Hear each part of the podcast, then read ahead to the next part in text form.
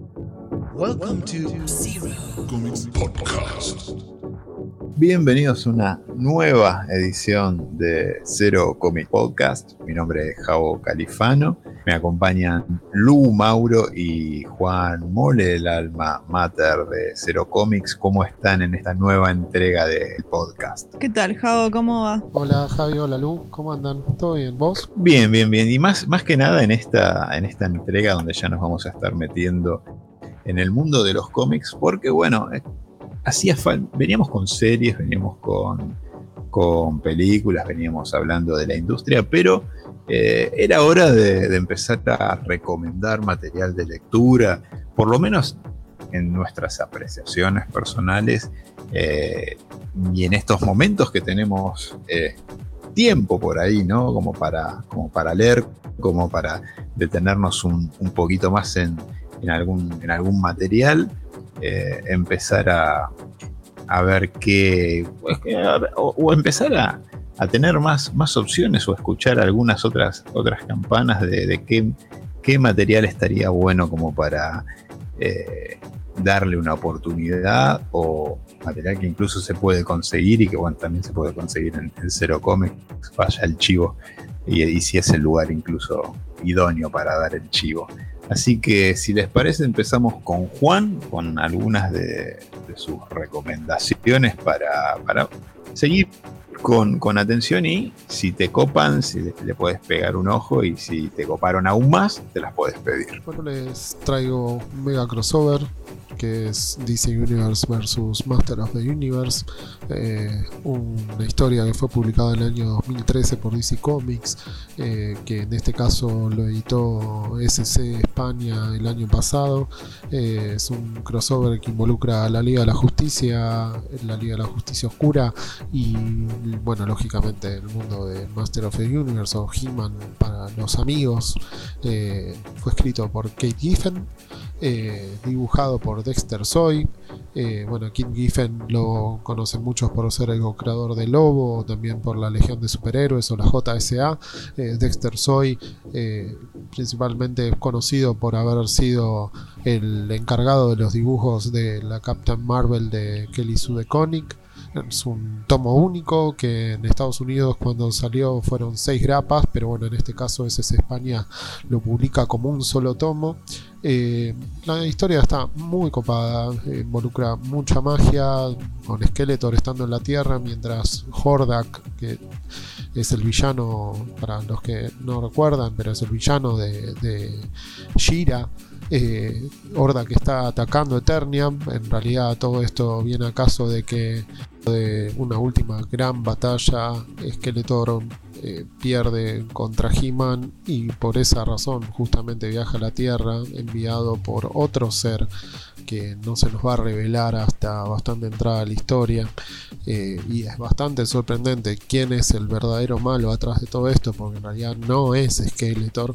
Eh, algo muy interesante que justamente utiliza Kate Giffen y que en su momento había aclarado cuando salió la serie esta es que él quería salir un poco de la zona de confort y de no hacer un gran Battle Royale que se den todos con todos o ver las cosas lógicas entre, no sé, por ejemplo, pelear Wonder Woman contra Tila o Superman y He-Man, aunque en este caso eso sí pasa, pero lo que básicamente él quería armar es, digamos, algo un poquito fuera de lo común, digamos, no, que no sea todo, eh, que haya un problema por lo cual se pelean y después se junten para batallar contra, eh, contra otro ser, digamos, sino que un poco salir del cliché clásico de todos estos crossovers y tratar de darle una vuelta a la historia interesante y la verdad lo logra con creces. Eh, como les decía, cuando se enteren verdaderamente quién, eh, verdad, cuando se enteren quién es el malo de, todo esto, quién está atrás de todo esto,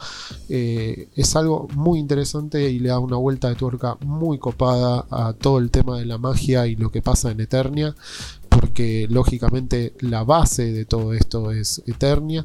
Eh, pero bueno, en este caso vamos a encontrarnos en el comienzo con la madre del príncipe Adam viajando a la Tierra, pidiéndole ayuda a Constantine, eh, porque se acerca una amenaza terrible, mientras Skeletor está con Black Alice eh, lucubrando un plan para, tomar la Tierra y bueno, eh, eso se suscitará que justamente Adam y Tila lleguen a, la Tierra para, perseguir a Skeletor y eh, que se vean involucrados los miembros de la Liga de la Justicia por, eh, lógicamente, la presencia de estos extraños que, que no saben de dónde provienen. la verdad es que no voy a adelantar mucho más, como les digo, porque lo tendrían que leer. Es una historia muy, muy copada, orientada a los fanáticos de Master of the Universe. Eh, por el año en el que fue publicada, como decía hace un rato, que fue el 2013, nos vamos a encontrar con el look de los nuevos 52, digamos, de los personajes de DC.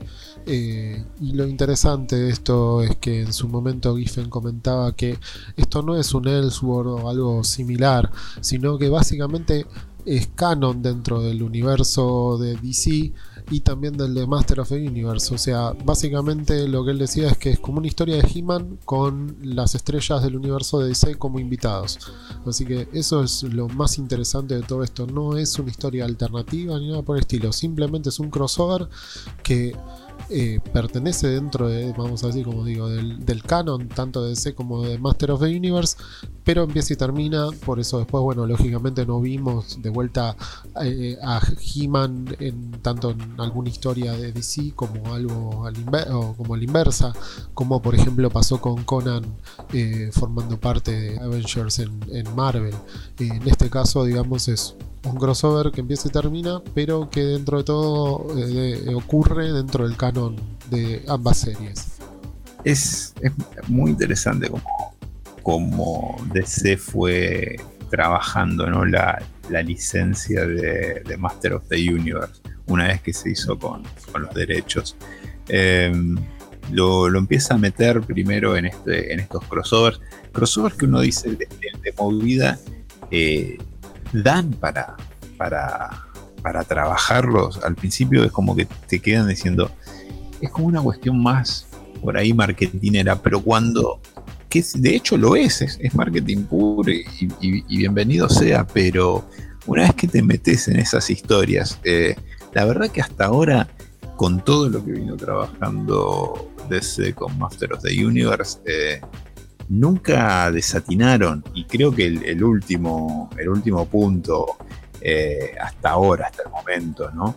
Eh, todavía hay una, hay una serie actualmente en desarrollo de, Master of the Universe que es una suerte de, crisis en, el multiverso de, eh, de, Master of the Universe, que creo que es lo que va a dar pie finalmente para, para, el, para, para el lanzamiento de, en algún momento de, los títulos eh, de Master of the Universe en, DC Comics. Pero no sé, probaron, como dijiste, Liga de la Justicia Oscura, Liga de la Justicia contra Master of the Universe, eh, el mundo de Injustice versus eh, Liga de la Justicia versus Master of the Universe. y el, más esperado y que creo que es el, que, el que, corona muchísimo de todo este trabajo, que es el de Thundercats y Master of the Universe. Eh, todos, todos, todos puntos, eh, todos alcanzan una excelencia, todos alcanzan eh, una, una, instancia satisfactoria, ¿no? Porque la, la, mayoría de ellos, como bien decís, están, están laburados en, la parte de los relatos, como este que vos acabas de mencionar, que es Kate Giffen, y después le, le, toma la posta a James Tinion eh, eh, tipo que, viene dando eh, laburo a seguir con, mucha atención en, DC Comics. Actualmente, bueno, es el que tomó la, difícil, la difícil posta en el momento más álgido, siguiendo todo lo que era el run de, Tom King en Batman y se hace se hace cargo de, un momento bastante convulsionado del personaje y cumpliendo siempre con creces. Ya, ya incluso el venía de, un, gran arco en, en River de, lo que era Detective Comics, así que no, nada. Eh, Giffen, eh, James Tinion, en todo lo que son las historias de Master of the Universe en, DC Comics, más que, más que recomendado. Eh, y me estaba, me, estaba olvidando, mejor dicho, pero también incluye eh, como extra DC Comics Presents eh, número 47, que es el primer crossover entre Superman y Master of the Universe, que es un cómic del año 82. Eh, bueno, y como extra viene al pelo, porque bueno, es para ver un poco cómo fue el, primer encontronazo del hombre de acero y, tanto He-Man como Skeletor. Así que bueno, eh, como extra viene buenísimo. Creo que es, es, algo, sí, podemos decir, sí, para todos los, que tienen la nostalgia ochentera de, los dibujos de, de He-Man y los y Master, de Master of the Universe, y para todos los que quedaron anclados ¿no? en, en, la, en la nostalgia. Eh, yo no sé si decir quedar anclado en la nostalgia, porque bueno, He-Man ya es, ya es parte de, muchas generaciones y, y, bueno, ya a la espera de lo que es el, año próximo la, la, nueva serie de Netflix con, con, los, con Kevin Smith a los mandos y, con Mark Hamill siendo la, voz de Skeletor. Y, ojo también, como decías vos, el tema de, lo de DC y, el tratamiento que le da este tipo de licencias, que así como vimos hace dos años atrás el tema de, cómo levantaron eh, va, cómo reinterpretaron la licencia de Hanna Barbera de, todos los dibujitos más conocidos de Hanna Barbera. DC muy, muy idóneo, digamos, para, para encargarse de este tipo de cosas. Eh, bueno, justo en el local también tenemos uno de un tomo editado por SC de Superman contra Depredador, que también incluye el cómic de la Liga de la Justicia contra Depredador. Y también es excelente. Eh, todo este tipo de cosas llaman la atención y eso es lo interesante. Y son muy buenas historias. Eh, lógicamente uno no está leyendo este tipo de historias todos los días y hay que a veces dejarse llevar porque la verdad son súper interesantes y, muy buenas. Yo acompaño, acompaño completamente eh, esta recomendación. Y, y, bueno, si, uno se, empieza a meter en esta serie de. se deja llevar por todas estas series de, crossovers dentro del multiverso de DC, por donde fueron pasando eh, los personajes de Master of the Universe, lo, único que más allá de, la satisfacción de grandes historias, uno se queda con eh, las ganas y, esa promesa ¿no? latente de, en algún momento la, línea de títulos eh, Master of the Universe de, DC Comics, como digamos las series regulares. Pero mientras tanto, como esta operativa de crossovers eh, cumple, cumple con creces y creo que hasta incluso arrancaron por el, camino más difícil, el camino más sinuoso y, salieron victoriosos. Totalmente. Vamos con la primera recomendación de Lu. Bueno, mi primera recomendación eh, es un cómic que ya salió el año, a fin del año pasado y este año ya lo tenemos eh, a través de Omnipress en el país, es uno de los títulos que sacó DC como parte de su colección Black Label y es eh, Harleen, la serie eh, que reimagina eh, el origen de Harley Quinn. Tiene como escritor y artista a Stefan Sage. Espero haberme acercado, aunque sea la pronunciación. Pero bueno, es un autor y artista que no necesita presentación. ¿Cómo, uno lo, lee de, corrido y dice una cosa así. En un tuit medio explicó la pronunciación, eso es lo que intenté seguir, pero eh, no sé, bueno, se hizo lo que se pudo. Es como es el Bill Sienkiewicz que nadie supo durante los 80 y los 90 cómo se lo se, lo, se, pronunciaba correctamente su, nombre hasta que llegaron la, oportunidad de verlo en convenciones y en redes sociales digamos, para el pueblo, para la gente, Stefan Sage. bueno, Stefan Sage, eh, que bueno, ya muchos lo conocen, autor y, e ilustrador de Sunstone y de, en su momento también de Aquaman, entre otros títulos.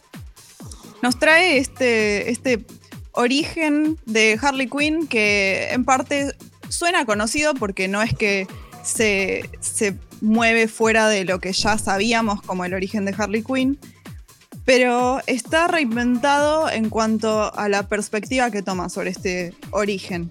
La historia obviamente empieza con Harley eh, siendo la doctora Harleen Quinzel y que está buscando desarrollar su investigación, eh, pero está contada desde una perspectiva que es una Harley del, futuro, digamos. Es una Harley que ya pasó por toda esta historia y está haciendo como una reflexión de cuál fue su camino. Y esto es una de las cosas más interesantes que tiene Harley sin eh, meter ningún spoiler. En Harleen vemos a una Harley que ya pasó por, no solamente por la historia que está contando, sino además por lo que entendemos son años de crimen, locura, amor, quizá con el Joker y a la vez esta tortura que vivió siendo eh, pareja del Joker. Y es una Harley que si bien entendemos que está loca, porque eso es lo que tenemos que entender de Harley, es una Harley que a la vez es consciente no solo de su propia locura, sino además de que no necesariamente todo esto que le pasó es algo que ella quiere. Entonces te trae esa contradicción. Él es lo que yo estoy haciendo porque estoy enamorada de este tipo que es un criminal que está realmente psicópatas, no sé cuál será el término psicológico correcto, eh, y a la vez es una Harley que sabe que lo que está haciendo no necesariamente es algo que ella quiere hacer. Entonces ese es el lugar donde eh, se vuelve súper interesante, o por lo menos desde mi punto de vista. Eh, la historia entonces decía, nos cuenta el camino que toma la vida de la doctora Harleen Quinzel desde el momento que ella eh, se cruza con el Joker. Y eh, lo que nos trae esta historia es un tono súper íntimo eh, en el que Harley se sienta con vos y te cuenta, mira lo que me pasó. es, como decía, contradictorio y a veces hasta ridículo porque la lees y lees las reflexiones que ella hace de lo que le pasa y decís, amiga, date cuenta, o sea, esto no está bien. Eh, y a la vez es como que ella juega con eso, o sea, el personaje te está contando algo que es consciente de que te va a hacer decir, amiga, date cuenta, y lo sabe y lo entiende, pero a la vez es como que no lo procesa y sabe que vos no vas a estar bien con eso, pero ella no está bien consigo misma. Es como complicado de, exponer en palabras, pero es esa sensación la que te deja eh, estar leyendo los cuatro números que están recopilados en este único tomo, eh, como, se, como se editó en Omnipress. Em, es, también incluso la, exploración de, una relación tóxica, ¿no? Es esta reformulación contemporánea, ¿no? De, la, relación del, Joker y de, Harley, eh, entendida como una, como una relación tóxica y como eh, esa instancia de llegar a eh, una evolución para, para, el personaje de, Harley Quinn, un personaje que creo que un personaje que tiene 25 años. 20, eh, sí, 20 y pocos más, sí. Creo que eh, casi, eh. sí, 27, 28, ¿no es del 93? Claro, bueno, más, más. Que, en este tiempo fue dando, fue, fue consiguiendo una evolución y una evolución incluso trágica y una evolución... del 91, así que casi 30 años. 30, ahí está. Eh, una evolución que llega en, un, momento eh, de, de, instancias donde, donde ya hay cosas que no, donde se rompieron, se, están buscando desde la sociedad la ruptura de varios paradigmas, donde hay cosas que no, no se toleran, no se toleran más. Eh, me parece que, llega en, ese, en ese momento, ¿no? Esa, esta evolución de, Harley, de Harley Quinn. En este momento donde eh, decir basta es, es, una, es una bandera y es, y es, un, es un símbolo de alerta incluso. Eh, me parece que, es, el, es el momento que, lo, que lo acompañó en todas sus versiones, ¿no? Me parece que si nos ponemos a, pensar eh, en Harleen, es, un, punto más que interesante en el mundo de los, de los cómics. Tenemos la serie de, Harley Quinn y tenemos la, película de Harley Quinn y, de Aves de Presa, eh, que todas van, van, van por, esa, por esa línea, ¿no? Y me parece que es la, la evolución definitiva para estos tiempos del personaje. Sí, eh, totalmente. Es, em, es un personaje conocido, pero a la vez nuevo. Yo personalmente tengo que decir que jamás había leído un cómic de Harley Quinn antes de leer Harleen. Era la primera vez que me sentaba a leer un cómic de Harley Quinn específicamente. Eh, si bien también entré por el lado de que ya conocía al autor y ya conocía su trabajo, eh, es eh, realmente un, personaje que, en el que se siente su evolución y se siente la necesidad de contar una historia que no sea la misma historia de apología de la violencia que ya en otros cómics y en, otros medios te habían contado. Es, además de, tener todo este componente psicológico eh, excelente que, tiene el, libro, viene acompañado de un arte que ya si están familiarizados con el trabajo de Sage, es hermoso, eh, es súper oscuro, como amerita lo que te están contando, pero a la vez es súper cinemático. Realmente vas pasando las páginas y te imaginas cómo se vería eso si lo estuvieras viendo en la televisión, si lo estuvieras viendo en el cine. Eh, es re lindo para ver. Eh, y si tengo que agregar un, último detalle que, para mí vende completamente la serie, es la eh, historia secundaria, digamos, que tiene el recuento del origen de Harvey Dent como dos caras, que lo hace súper turbio eh, si bien no es nuevo, como, como decía antes, eh, verlo y, verlo en ese estilo tan cinemático es súper turbio, pero a la vez eh, es, muy atrapante y acompaña muy bien la historia principal que es el origen de Harley. Así que más que recomendado, Harleen de Omnipress y de ese Black Label. ¿Puedo decir algo polémico? Dale. No, contra lo de Harleen, que apoyo totalmente lo que dijo Luis para mí el run de Conner y Palmiotti, desde el momento, mejor dicho, en que Conner y Palmiotti agarran el personaje de Harley Quinn, lo cagaron. La transformaron en una boluda pila cuando Harley en el primer run que tuvo Carl Kessel eh, a cargo del personaje, que fue allá por el año 2000, eh, había armado una historia muy copada con Harley, que trataba de, armar su propia banda de criminales, eh, exploraba inclusive su relación con Poison Ivy. Es más, termina con ella queriéndose internar ella misma en Arkham porque sabía que estaba totalmente pirada. O sea, tenía una madurez el personaje y ya arrancó así. Pero lo transformaron en una boluda pila. Eh, tanto Palmiotti como Conner, como decía antes, que eh, es increíble en lo que lo habían transformado. Está bárbaro que ahora lógicamente traten de, recuperar el tiempo perdido, pero la verdad es que en el único momento, digamos, donde fuera de, lo que fue Serrande, que es el, en el único momento donde se la trató como la gente acá a Harley, fue en el mundo de los videojuegos.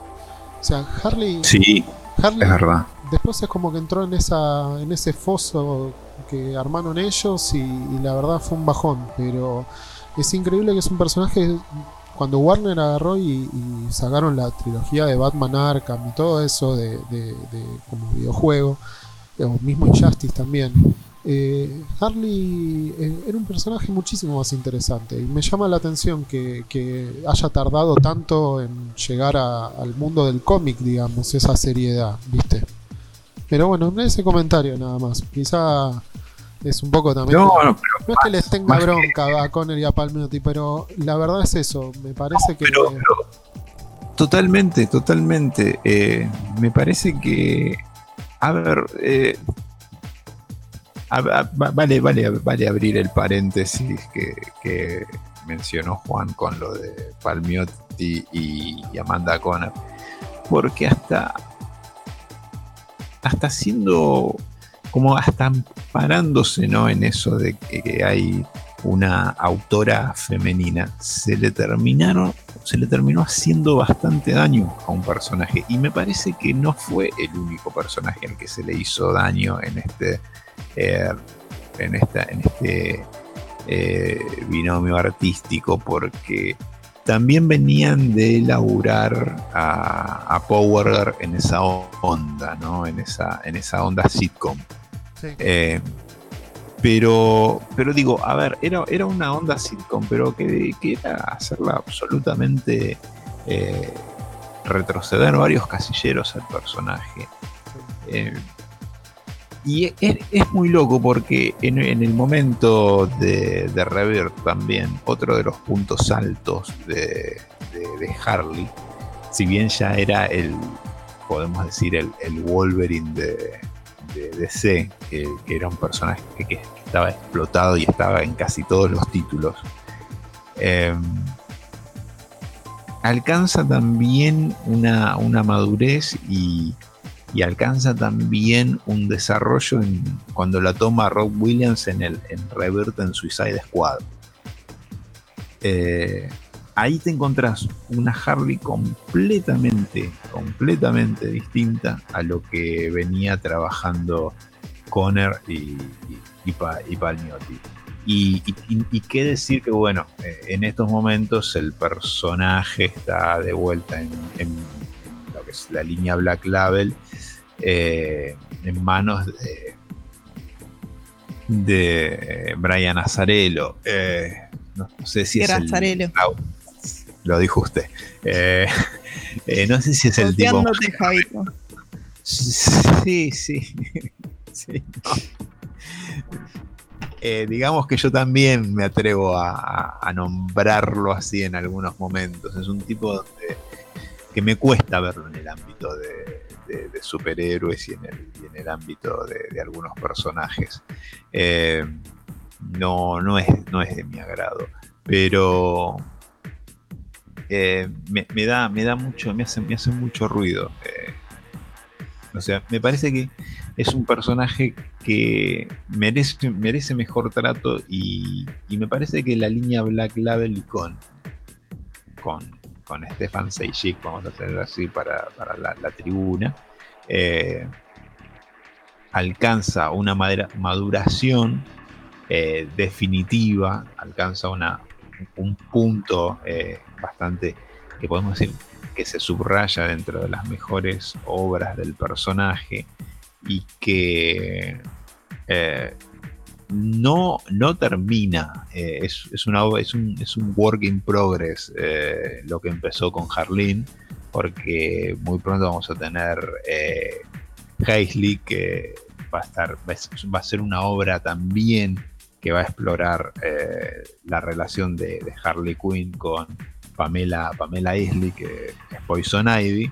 Y la idea de, Stefan Sejic es ir trabajando una trilogía, ¿no? Con Harleen, con eh, Pamela Isley y con eh, Catwoman en, última instancia.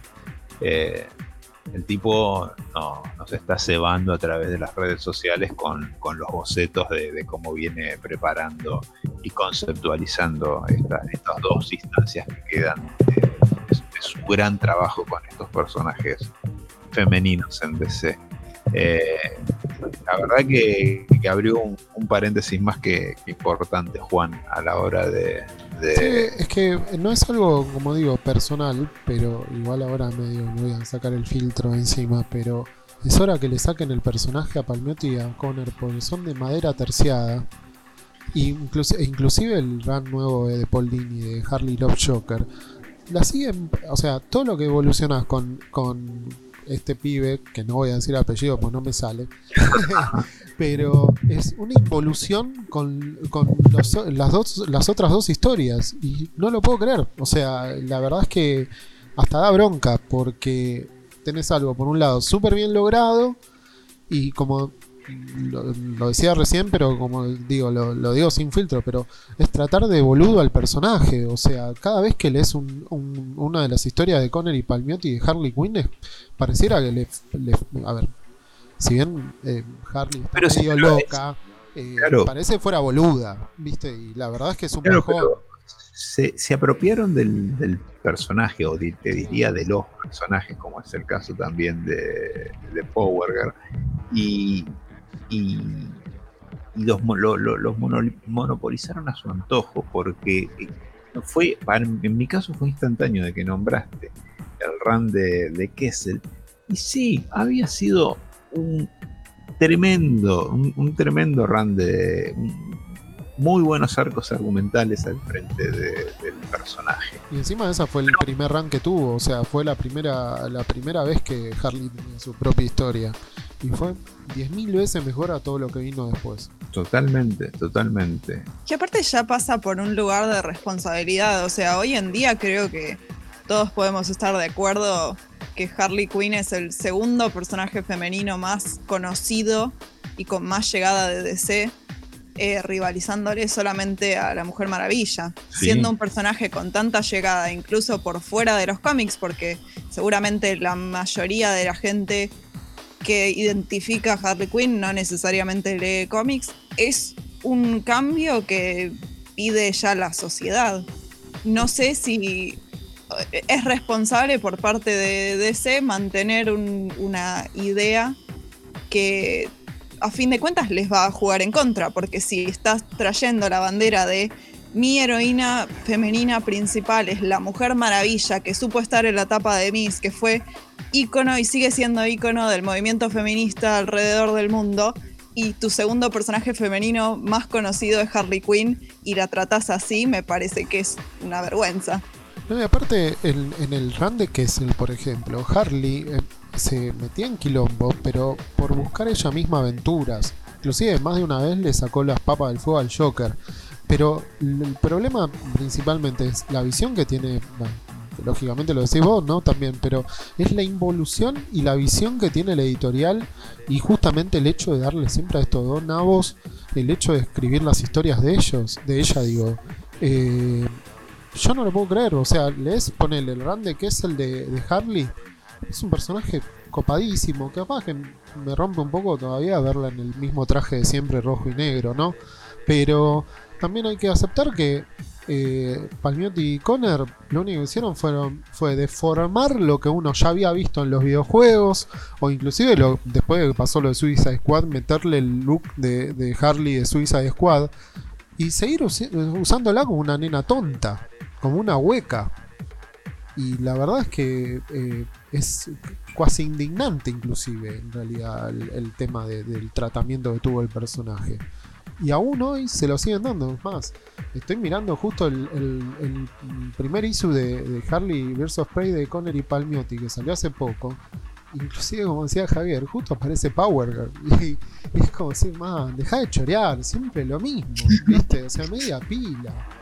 Y bueno, es, es un bajón, pero ojalá que, bueno, que alguna vez DC se avive porque, a ver, puede vender, es súper conocido el personaje, pero el tratamiento que le dan es una flor de cagada, o sea, hablando mal Pero creo que, también ahí, metiéndonos en, en Palmiotti y Conner y Palmiotti, me parece que también está esa, esa ese arraigo y a veces nos reímos, ¿no? De, decir, hay, hay, hay, muchas distancias, ¿no? Eh, no nos gusta, no nos gusta su trabajo, pero eh, hay una distancia, pero como decir que Rob Liefeld se quedó anclado en, cierto método de los 90 y, así otros autores.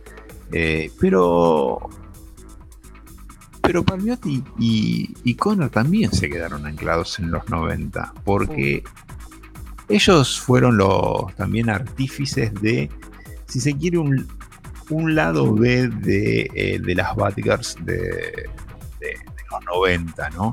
Eh, si bien tenía eh, las, las, ultra sexualizadas, ellos te trabajaban ese lado bel de la ironía, la violencia gratuita Y, es como que cayeron directo a ese, eh, pasado los 90, cayeron a ese nicho que, que era un, un, andar sobre rieles para ellos, un personaje como Harley Quinn, pero que, que, siguieron haciendo la misma historia que venían haciendo con cualquier otro personaje, eh, como, no sé, Painkiller Jane, como, como todos sus, sus personajes de... Painkiller Jane tal, vez sea, haya sido su, su personaje eh, más, más rotundo de, de, una, de una fauna de, de, chicas malas que, quedaron olvidadas en los 90. Pero al, cambiar el milenio, al cambiar eh, muchas normativas y al Harley encontrar una, una independencia, era como que ellos eran resultaron para algún editor de turno los, los ideales como para trabajar el personaje. Sí, e inclusive me parece que tienen cierta banca también en DC y por eso también siguen choreando lo mismo, ¿no? O sea, hablando mal y pronto, pero eh, les encanta laburar con Harley. Es más, creo que les encanta más a ellos que a la gente, pero qué sé yo, viste, o sea, la verdad es que eh, es bastante triste el laburo que han hecho en este tiempo. Y, e trato, trato de trato de, pensar así sin, sin, sin, abrir una, pestaña de, Google. Eh, si, en este tiempo hubo alguna, alguna autora eh, a cargo de, Harley, como diciendo, bueno, está bien, eh, hermana, soltá un poquito a, Harley y dásela alguna compañera a ver qué, puede qué puede hacer con, el personaje, pero no, no, no, me viene no, no vista. no, no, no hay. No, no, inclusive como te digo, si la serie nueva también está a cargo de ellos y lo único sería lo de lo de Paul Dini que, está con lo de Harley Love Shocker, pero eh, bueno, y este este pibe que sigo diciendo, no voy a decir el nombre, pues voy a hacer El amigo Stefan, vamos a dejarlo. Eh, pero sí, pero no, no, lo de lo último que es, o sea, de lo último, hace años que no que no hay algo eh, eh, a cargo de otra persona. Es eso, no, no hay. O sea, la verdad es que no hay. Pero, pero bueno, ah, son. No, me estoy, pará, me estoy equivocando. Me estoy equivocando. ¿Sabes quién eh, que era el de Mariko eh, Tamaki? El libro, la, la novela ah, gráfica que había salido el año pasado. Pero no la leí, la verdad no tengo idea. Pero sí, ahí tenés otra autora. Es verdad, Le cierto. El trapo y de vuelta también. Sí, Por lo poco que había visto, como, dije recién, no lo leí, pero el, laburo parecía muy copado lo que había, lo que había hecho. Sí, sí, sí, sí, definitivamente. Y, tenemos también otra, otra de las de las series de, Black Label eh, que, que, que, se, está, que también trabaja la, la serie, la, la relación entre Harley y, el Joker. Eh, creo que se llama Criminal Sanity. Eh, es durísimo. Eh, es re, es re, re, dura. Es de Mike Mashem y Miko Swayan. es tremenda, es tremenda porque está contada en dos tiempos. La primera es Harley como psicóloga trabajando en casos relacionados al Joker y ya después. Pero, ¿Killer Smile? ¿O, me decís? O, cómo es que, No, son, son dos distintas. Ah, eh, está Killer Smile, que es la de Jeff Lemire, y después está eh, Criminal Sanity, que, bueno, no, me acuerdo de quién es, pero, pero sí que eh, la Criminal Sanity es, sí es como del Joker y Harley Quinn. Ah, Criminal Sanity es de Mike Mayhem. ah, sí, me acuerdo de la tapa, ahora lo está. Me, es escritor que más que nada tiene un run en, Star Wars. Eh, nada, eh, ultra recomendable, ultra, ultra recomendable eh, dentro de lo que es la, y y que a ver, se, se ajusta a lo que es el, tono idóneo de, las, de las historias que uno está esperando en, Black Label, ¿no? Que, que pueden eh, ir a, otras tendencias de narrativas más allá de lo que es el, canon de, DC en lo que podemos denominar la continuidad. Eh, pero sí, sí, es, un, es un, desarrollo o un punto no sé si importante, pero sí a tener en cuenta en, Harley como personaje. Aparte meto un bocadillo, pero también algo que no, que no habíamos dicho, pero eh, también DC tiene que dejar de chorear con Harley como si fuera el Deadpool de ellos, ¿no? Que es básicamente la razón por la cual, eh, digamos, llegamos a este tipo de críticas y el tema de usar a Palmiotti y a Conner, y no es por volver a eso, pero me refiero al hecho de hay que despegar a, a que DC tenga su propio Deadpool en Harley y dejarla también volar sola y que haga su vida, digamos. Yo por ahí la, me, vuelco más, en mi, en mi opinión, me vuelco más a, querer ver cómo la manejan otros autores dentro del, canon, dentro de, la continuidad.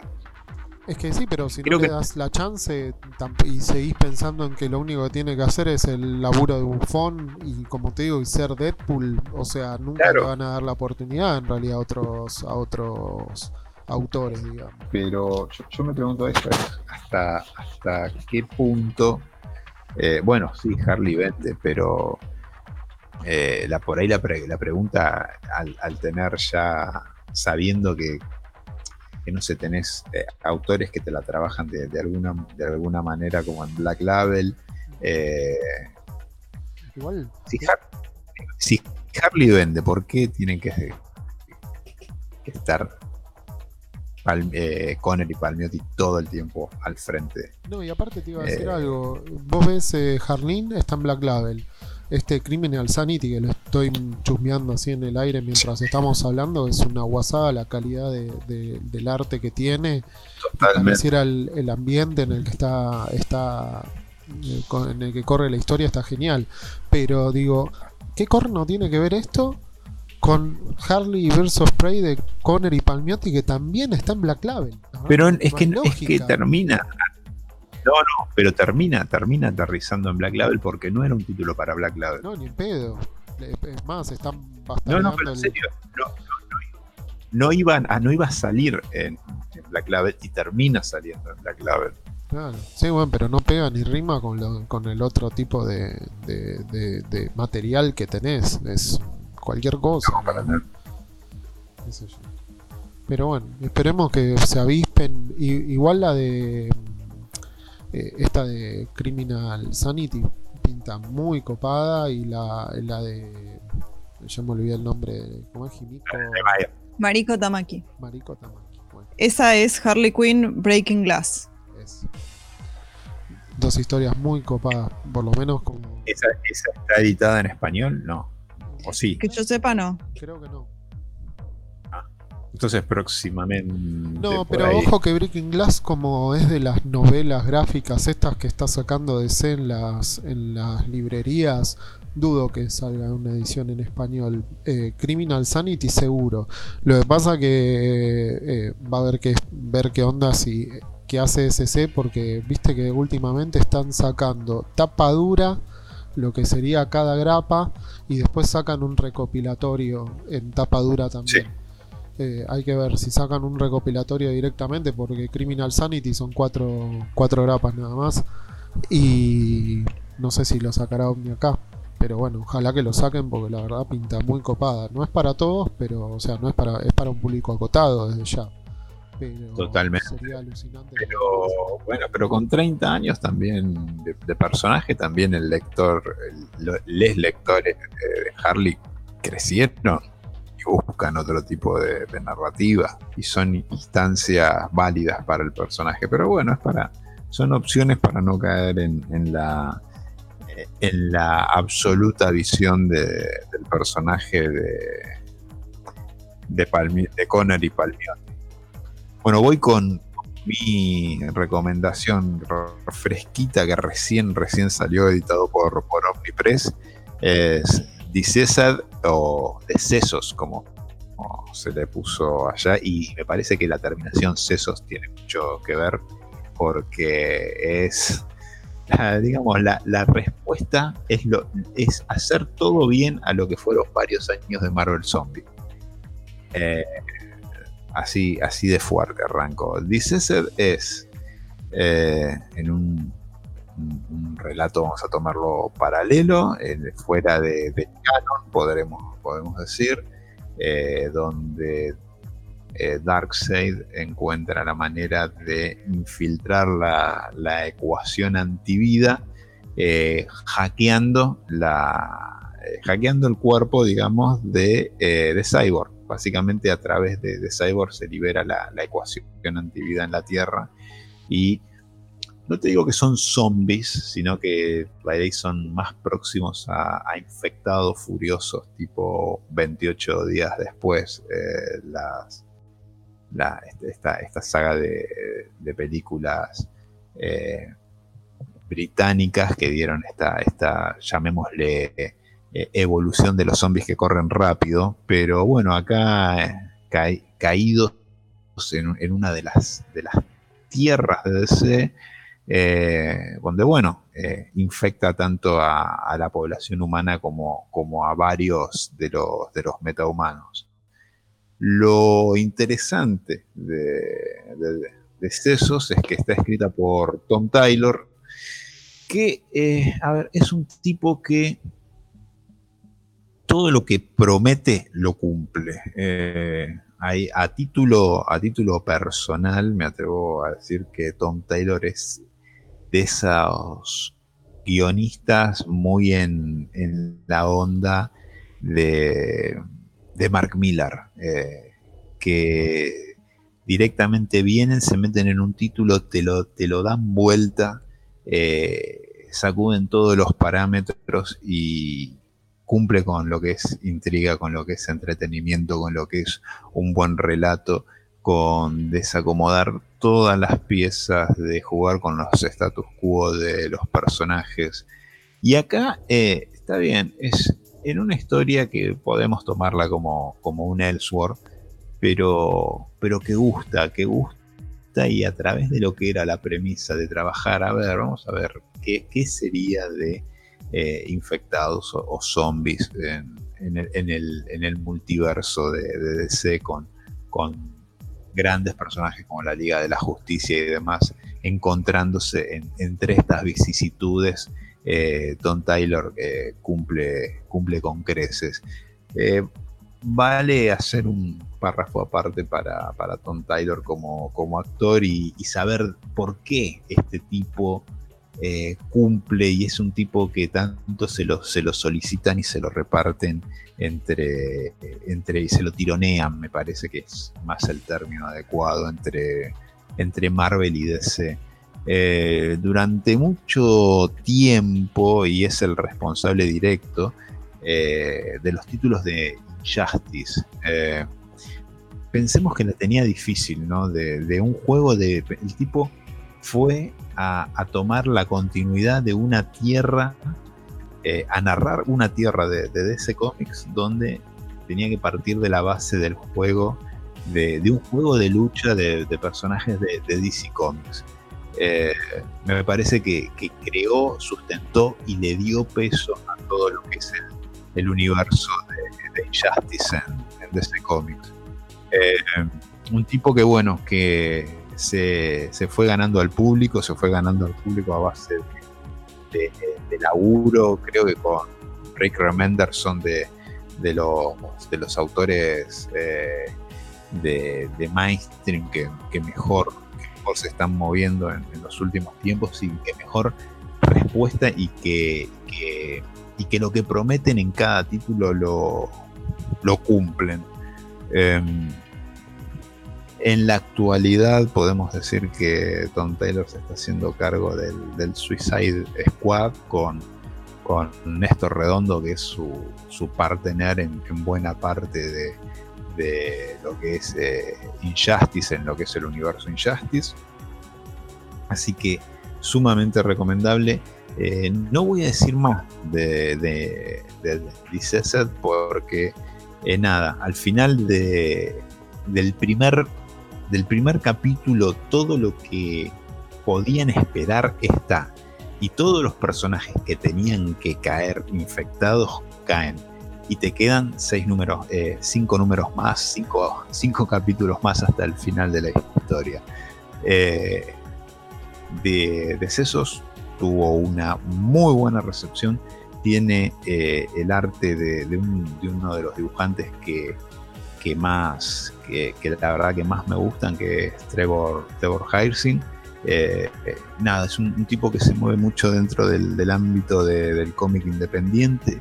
Por ahí tuvo algún, aterrizó en algún momento en, en el universo Ultimate de, de, Marvel, haciéndose cargo de, de Sinister Six, una, una, miniserie de, del universo de, del Spider-Man de, de, Michael Bendis.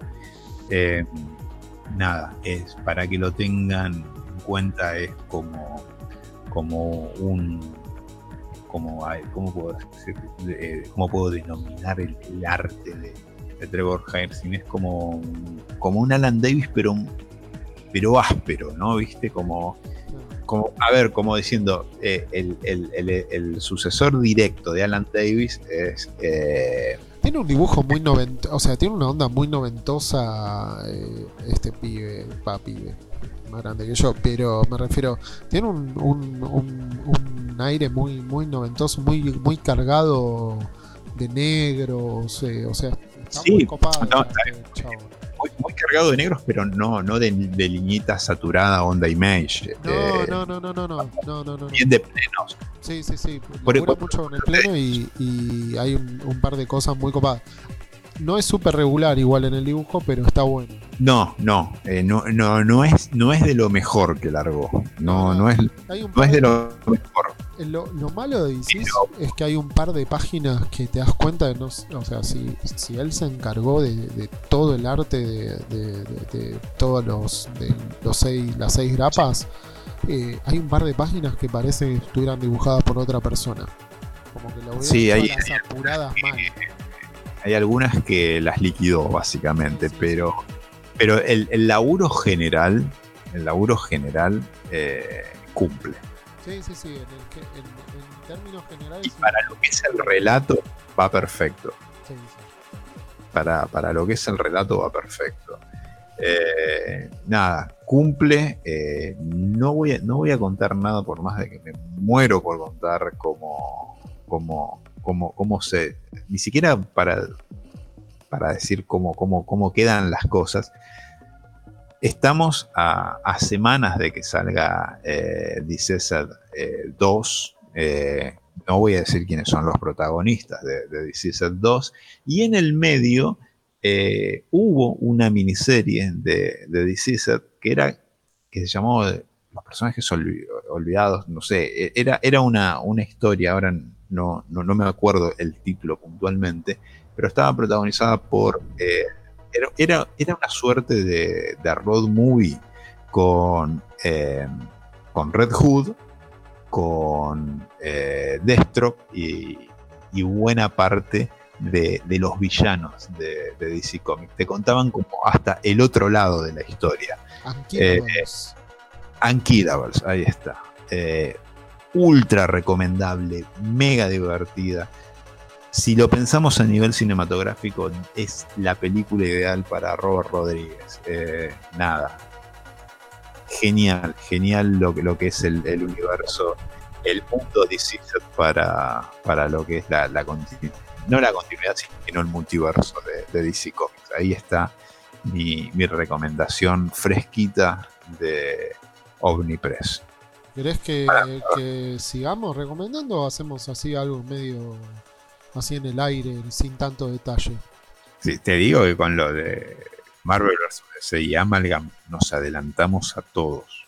Creo que a la gente le gusta también más el, el debate, ¿viste? Ya, ya, sabemos a lo que va esto. Lo real. Sabe, sabemos a lo que va esto. El próximo es el Snyderverse en HBO Max. Oh. Le vamos a sacar. ¿Para cuándo sale esto? Porque hay que programar capítulo para cuando salga esta porquería. Y bueno, eso va a ser el año que viene. No, una cosa es la, la, previa para jugar con la ansiedad de, de, de, la gilada y la otra es el análisis después de haberlo visto. Bueno, si querés hacer. Yo, yo, ya te dije que sí, el tema es que voy a terminar enojada y voy a salir tipo a la feminazi del podcast. enojate, enojate tipo el Tano Pazman cuando River se va a la B.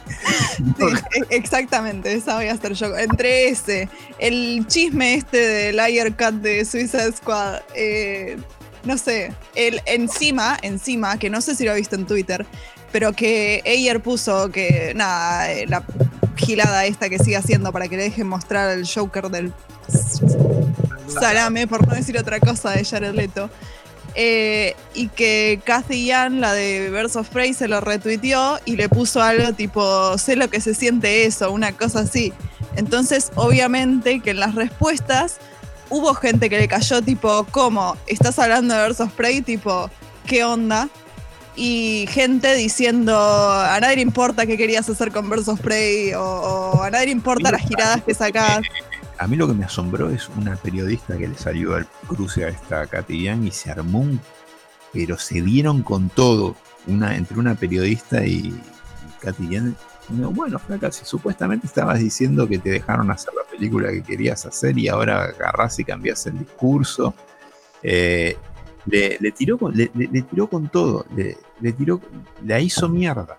Pasa que Y- ella tampoco dijo que estuviera hablando de Birds of Prey. La gente asumió que hablaba de Birds of Prey. Pero No, Pero cuando se cruza con esta mina, supuestamente era como que, bueno. como que confirma. no, no había, no había tenido la, la libertad de la película que ella quería hacer. Pasa que una vez que ya salió la película y si a tu película le fue mal, después decir, ah, pero no hice la película que quería hacer, es re fácil.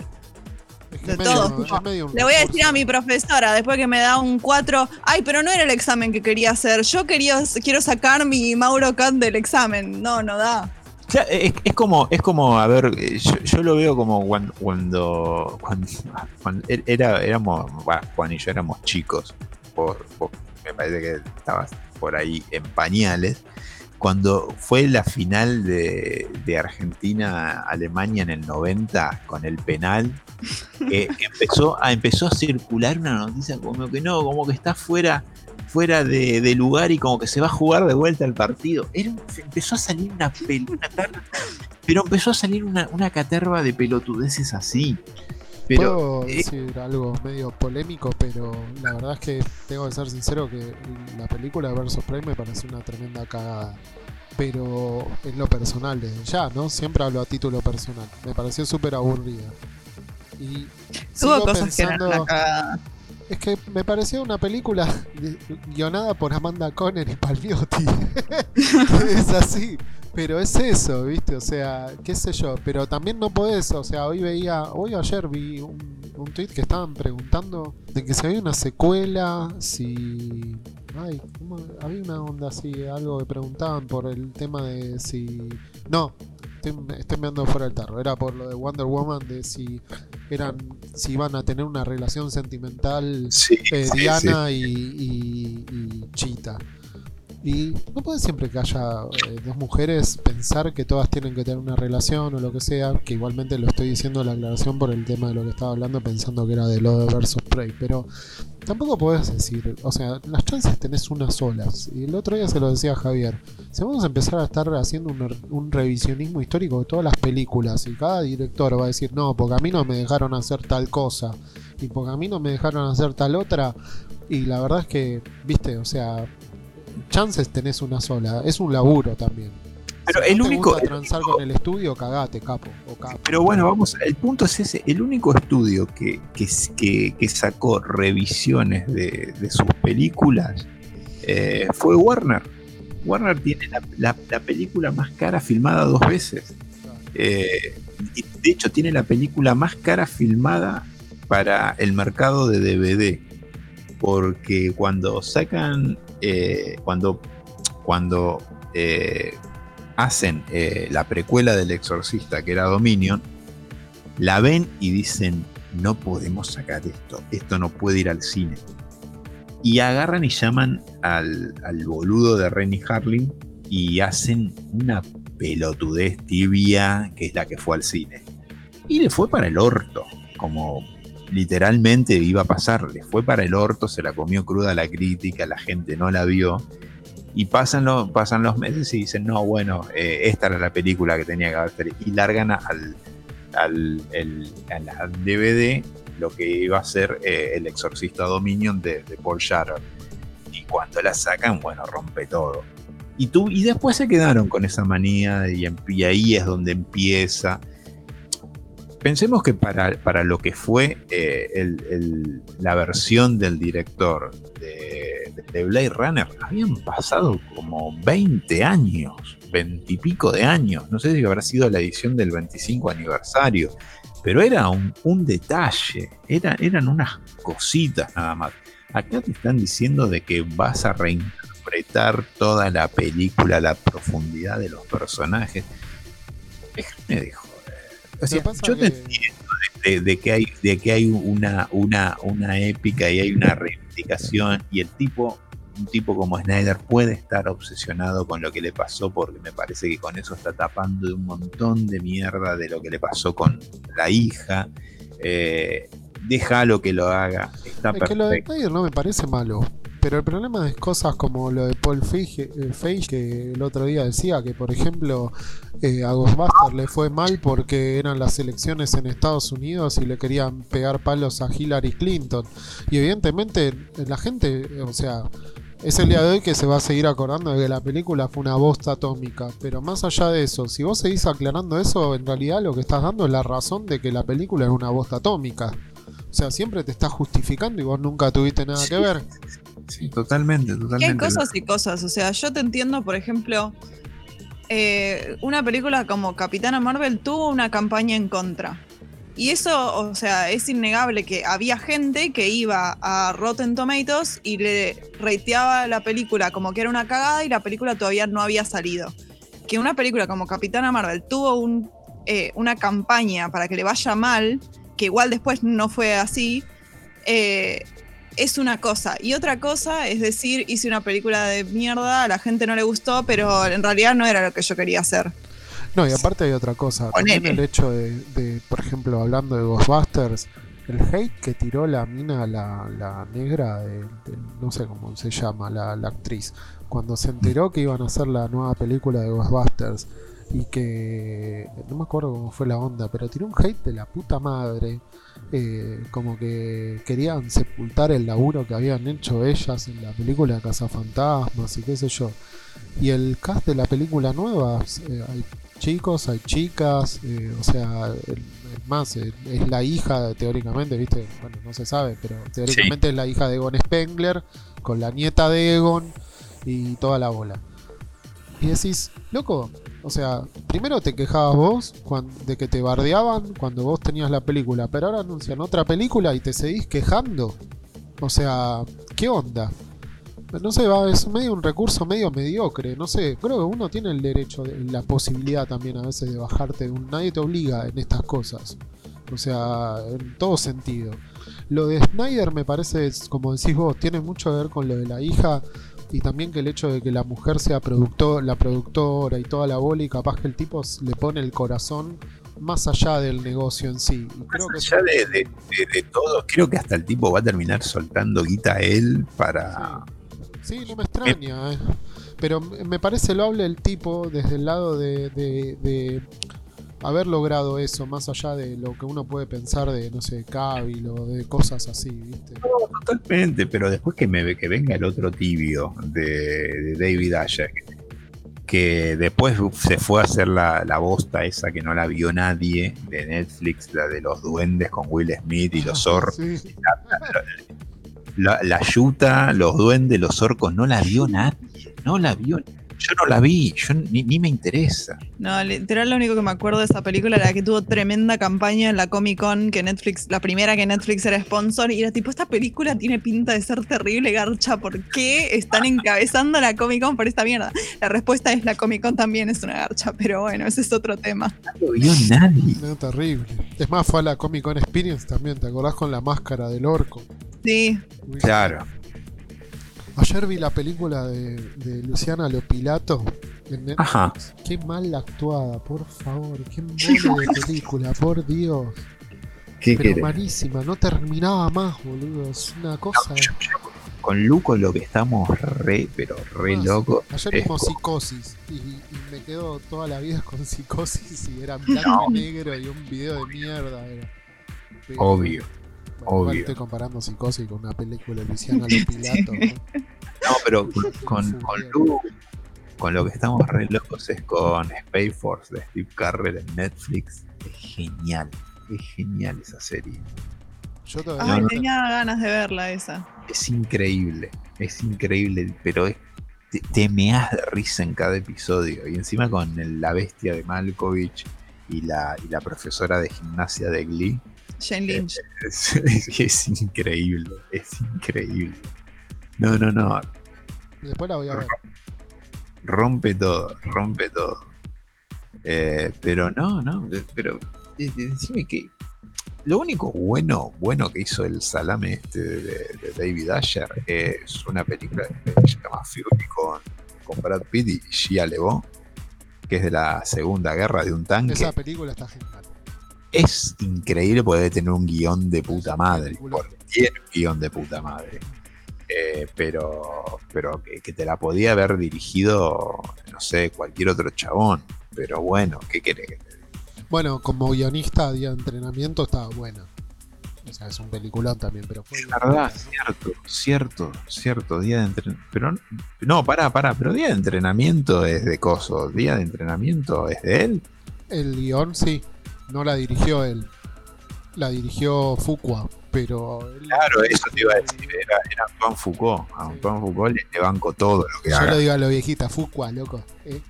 Fuqua. No, no, no, puede- no, no, es, es Fuqua, es Fuqua. No, es Fuqua porque Foucault es el filósofo, ¿no? Nada que ver. Eh, pero sí, la verdad no. eh, o sea, eso, el guion está bueno igual. O sea, el guion es el guion igual. Qué sé yo, tenés que ver el guion de esa película. ¿no? Sí, no, no, totalmente. Pero bueno, después de que me vengas a que, bueno, ahora tu, tu meta es sacar el, la versión de, del Suicide Squad cuando sabes que la nueva, la nueva versión la, estás- la, la hizo eh, James Gunn. Todo el mundo la está esperando qué carajo hizo James Gunn. Que si lo, lo compras con los ojos cerrados, bueno, no jodas. Que no, no, no, no tiene chance. O sea, la, única persona que quiere ver al Joker de Jared Leto es Jared Leto. Es la única persona que sigue obsesionada con esa porquería que vimos. O sea, Lo que pasa es que hay un montón de, de, de la del prototipo de fan, de minita fan de porque el chongo de turno está ah, bueno. eso sí. Y es eso lo que te. Pero es que son las mismas. A ver, la discusión que tuvimos hoy de Harley Quinn es una discusión que a esa gente claramente, o sea, le pasa por la cabeza, la sobrepasa, porque esa gente que comparte las, las, las- las frases de Suicide Squad y de Harley y del Joker es la gente que no entiende nada. O sea, ¿te gustó Suicide Squad? Nosotros No en el local tenemos gente, eh, chicas que vienen a buscar principalmente material del Joker de Leto. O sea, material me refiero desde un skin, de un skin, de un sticker hasta, no sé, una remera. Pero, bueno, si sí tengo remera de Joker. Ah, no, pero yo digo de Leto. Nos han dicho varias veces. La puedo llamar a Andrea que te cuente. 3.000 anécdotas tenemos. No, no, eso te recreo porque, o sea, lo vi yo también. Salió cuando yo estaba en, creo que el primer año de la facultad o algo así, y lo veía a, mi alrededor y tipo en la secundaria, cosas así de- o sea, gente que pensaba esto y era como, pero, pero vos estás bien de la cabeza, tipo, primero es horrible, Bueno, para, un diseño Para. horrible. totalmente, Segundo, pero para. Se joda, o sea, Ya, debo llamala, decir que llamala- Marina llamala a Mari y te va a decir, no, pero. Marina tiene una foto en, en el viaje de egresados de ella vestida como el Joker de Leto. Ah, y eso no la considero como su foto en blackface. O sea, es, es.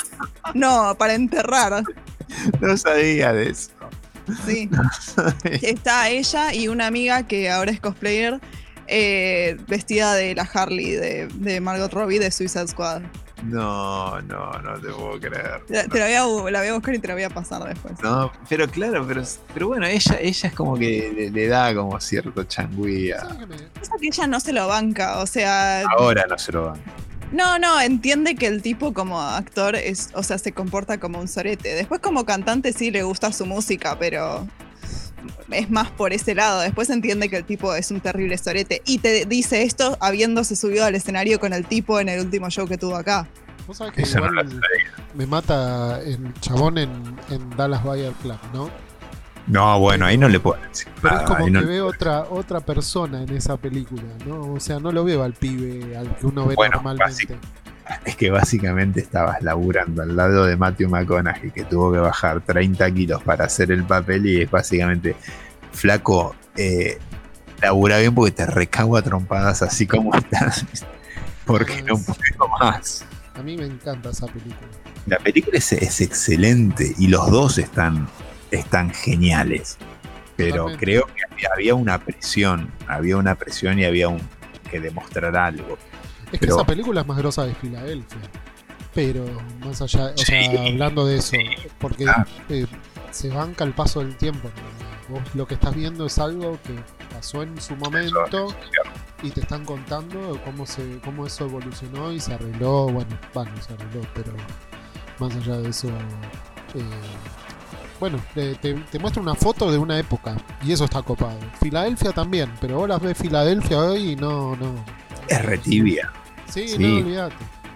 Es un dramita de. Así nomás. Pero lo que No, actúa el pibe en esa película es genial. Pero bueno, fíjate ahora, de hecho, Morbius, nadie la espera. Todo el mundo lo único que espera ver de Morbius es el cameo de, de, de Michael Keaton, nada más. Lo que pasa que, eh, no sé, la otra vez creo lo habíamos hablado, eso yo lo había comentado, pero no sabes que cada vez veo menos interés en las películas de superhéroes. ¿Qué que te diga? Después de que pasó, eh, ni siquiera Endgame, después de que pasó Infinity War, es como que se fue por un tacho todo. Yo creo que Endgame dejó la barra re alta. De- no sé, no sé, es como que eh, hasta, hasta te diría que el parate vino bien como para... Pero bueno, qué sé yo, fíjate que, no sé, a mí me pasa de que eh, voy a, a YouTube o voy a, Twitter y ves las filmaciones de adentro de, los cines con, la, escena del, del, del Capi, con, cuando vienen todos, y, se- y la reacción de la gente en el cine, y sí, se te, te seguís estremeciendo cuando ves eso. Y están los videos en YouTube y. es Por eso te digo, cuando agarra el martillo, y mierda. ¿No les pasa que con esto pasó en Estados Unidos? Es como que, va, ya yo me, me, pare- me da la impresión, ¿no?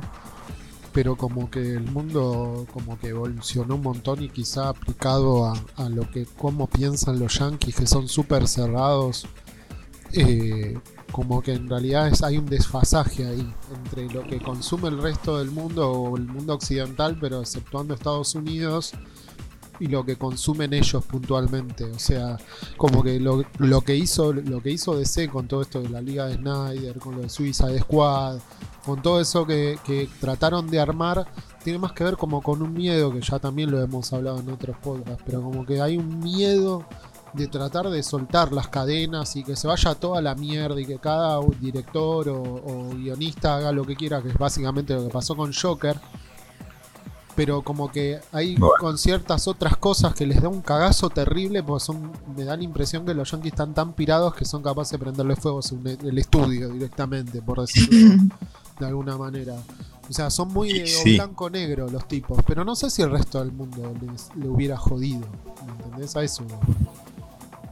A ver, no está tan bien explicado, pero no sé si, si igual No. no entienden un cacho. Pero Como que se, se aferran a ciertas cosas son muy y moralistas y hay ciertas cosas que los tipos no consumen ni en pedo. Y por ejemplo, DC, con lo de CW, encontró una manera medio boluda de apuntar. a un gru- eh, ¿Sabes qué pasa? Eh, Siempre te hago la analogía con lo de la lucha, pero es eso. Eh, con lo de CW encontraron un público joven que está sumamente abierto a ver cualquier tipo de interpretación de personaje o, le- o no sé cómo decirlo, pero es más maleable desde el lado de consumir y, estar abierto a consumir cosas nuevas. Y en el cine ni en pedo, porque el que va al cine es el chabón principalmente de 30 para arriba y ese que te rompe las pelotas en los foros de internet, que todo es una poronga, que todo es malo. ¿Me entendés? O sea, eso voy. No sé, me da, me da esa impresión, que es lo que también pasó No con sé Mandalorian. Eh, totalmente de acuerdo que eso es así.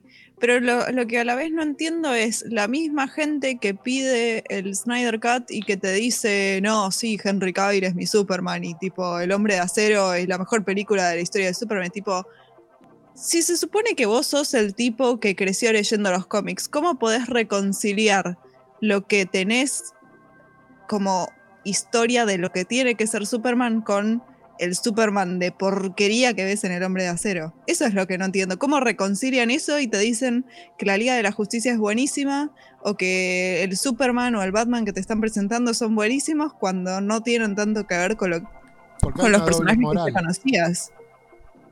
Son un clon pero, gordo de los Simpsons, de la comiquería de los Simpsons. Claro. Es el prototipo de ese chabón. Pero entonces no entiendo, en, los cómics exigís una cosa o, o, creciste con una cosa, pero después en la, película querés ver algo bien de los 90, bien rompe todo y garchate a la mina y está crecido así con esteroides. Sí, es que quieren eso. Sí, es increíble. Y después se horrorizan porque ven una teta, ponele. No sé, porque, no sé, Wonder Woman se le ve la silueta y se está bañando y se ve la silueta atrás de la mampara toda empañada. dice, oh, Dios, un culo, una raya o algo. ¿Entendés? O sea, raya no me refiero al culo, me refiero a la, de, la silueta de la... Pero digo, son muy moralistas los tipos, pero eh, creo que el mundo evolucionó un montón y los tipos se re quedaron en eso. Y lo ves como digo, las críticas de la WWE, por ejemplo, pasa con eso. Los tipos no pueden tolerar que hace, no sé, 7 años para acá apuntan a pibes de 12 años, van nenitas a verlo y son fanáticas, no sé, de Sasha Banks o de, no sé, de qué sé yo, de sí, de Bailey. No decía Bailey porque ahora están en, Hill, digamos, pero cuando era, claro, pero cuando era buena, 13 mil millones de pibitas abrazándola cuando ella entraba y toda la bola. Claro. Y hay un montón de gordos que están, porque viste, es el clásico yankee gordo que se queja de todo, viste, el gordo sudoroso, viste, que eh, quiere ver sangre y sillazos en la cabeza. ¿Qué Lu? Perdona, no te escuché. Deja que pelea en el barro. Claro, ese tipo. Bueno, eh, bueno, no sé si ustedes habrán visto algo de la WWE a principios del 2000 o, finales de los 90. Sí, sí, era muy eso. Sí, sí, le ponían, hacían que le pongan, no sé, una mina, le ponga el culo en la jeta a un chabón y cosas así. Han aparecido minas en tetas. Ah, bueno. No, no es que lo de la lucha en el barro es literal, o sea, hacían esto y las minas eran, o sea, Barbies con las tetas hechas, todas rubias, todas en la misma, no sé, Paris Hilton, eh, y eran todas así.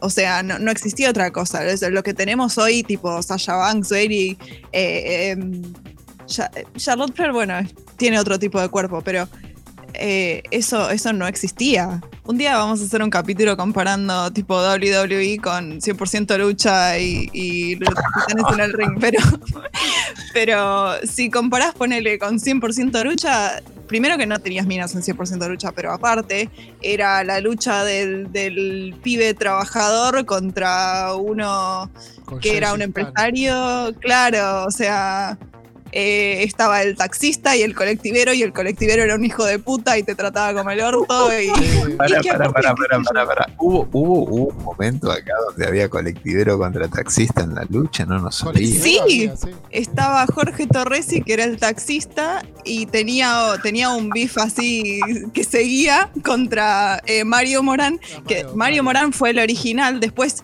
se fue el tipo que hacía de Mario Morán y trajeron a otro y dijeron que era el primo y era Tito Morán.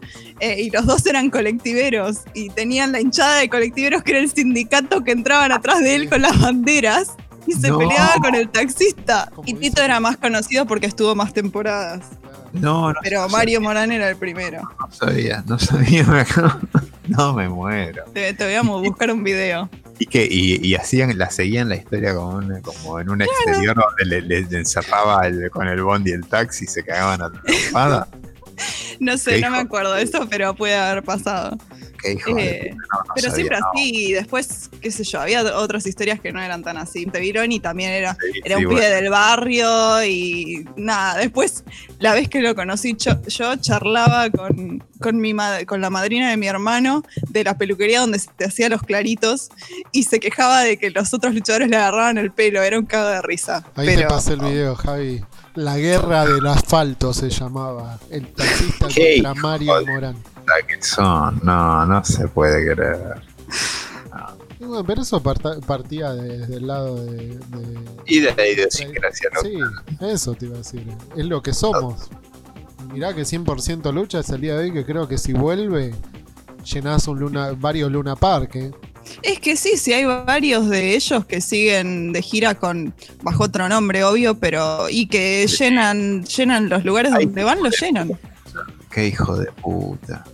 Qué hijo de puta. No, no te puedo creer, no te puedo creer. Mientras el colectivero ahí. Sí, sí, Todo. esa era la que veían. Qué hijo de puta. No, no sabía, no sabía. Qué zarpado. Estos chabones Y cuando todo. salía esto yo tenía la edad justa, Sí, eh, tipo tenía todos los la edad de los colectiveros abajo sí. del ring. No, no.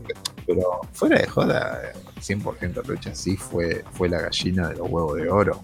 Sí. Y la mataron, y la mataron.